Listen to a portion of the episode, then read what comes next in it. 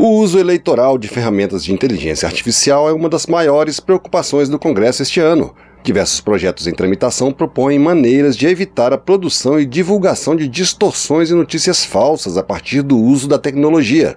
Um dos principais alvos da regulamentação é o uso das chamadas deepfakes, termo em inglês que significa uma falsificação profunda. Ferramentas já disponíveis permitem editar e manipular vídeos de pessoas reais em situações irreais, inclusive com áudio extraído da voz verdadeira da vítima. O advogado Fernando Bueno de Castro, relator da Comissão de Direito Eleitoral da OAB, considera urgente a necessidade de coibir o uso dessas ferramentas nas eleições, mas ele cita também o emprego da inteligência artificial para influenciar o comportamento e a posição dos eleitores. Os especialistas da parte de A vão falar que deepfake não é o único ponto, mas sim todo o arcabouço por trás de monitoramento, de entendimento do que o eleitor pensa. Mas, de maneira imediata na eleição, nós temos diversa questão da deepfake. Deepfake é uma manipulação. É possível criar com ferramentas uma pessoa colocar a voz, a face de algum político o acusando de atrocidades. Ao divulgar isso na internet, o dano à pessoa, à imagem, é instantâneo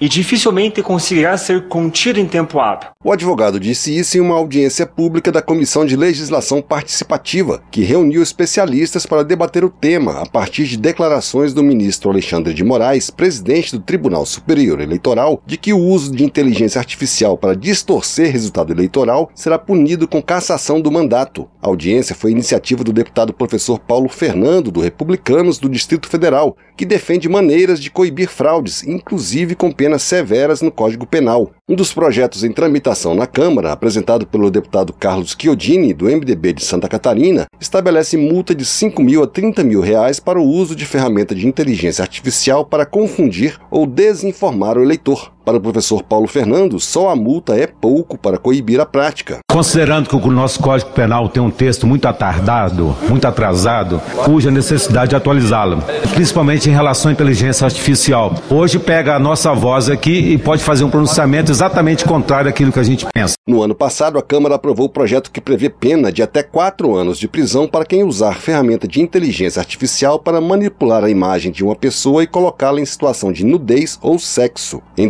2021, outro projeto aprovado pela Câmara estabeleceu princípios para o desenvolvimento e aplicação da inteligência artificial no Brasil. O projeto deixa para o governo a definição sobre fiscalização e procedimentos quando o uso da inteligência artificial for considerado de risco. Essa proposta está no Senado, aguardando para ser votada. Se for alterado, volta para a Câmara. Também tramita no Senado outro projeto que cria um marco legal para a inteligência artificial. O projeto foi apresentado pelo presidente do Senado, Rodrigo Pacheco. Ele prevê ferramentas de governança, fiscalização e supervisão para o desenvolvimento da tecnologia. Tanto Pacheco quanto o presidente da Câmara, deputado Arthur Lira, incluíram a regulamentação do uso da inteligência artificial como uma das prioridades deste ano. Para Arthur Lira, sem mecanismos de controle, essas ferramentas podem distorcer o resultado eleitoral. Neste ano, não poderemos deixar de dedicar atenção também ao uso crescente de uma coisa que é essencial mas muito polêmica, chamada e crescente, no uso crescente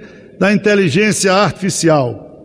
Sabemos que, sem a necessária regulamentação da inteligência artificial, esses instrumentos podem, entre outros males, distorcer a vontade popular, sobretudo em ano eleitoral. Essas distorções comprometem a representatividade dos eleitos, afetando assim um dos fundamentos essenciais à nossa democracia. Há quatro anos tramita na Câmara projeto apelidado de PL das Fake News, que prevê punições para quem produzir e divulgar notícias falsas, o que inclui as plataformas de internet. O projeto ainda não foi votado por falta de consenso. Da Rádio Câmara de Brasília, Antônio Vital.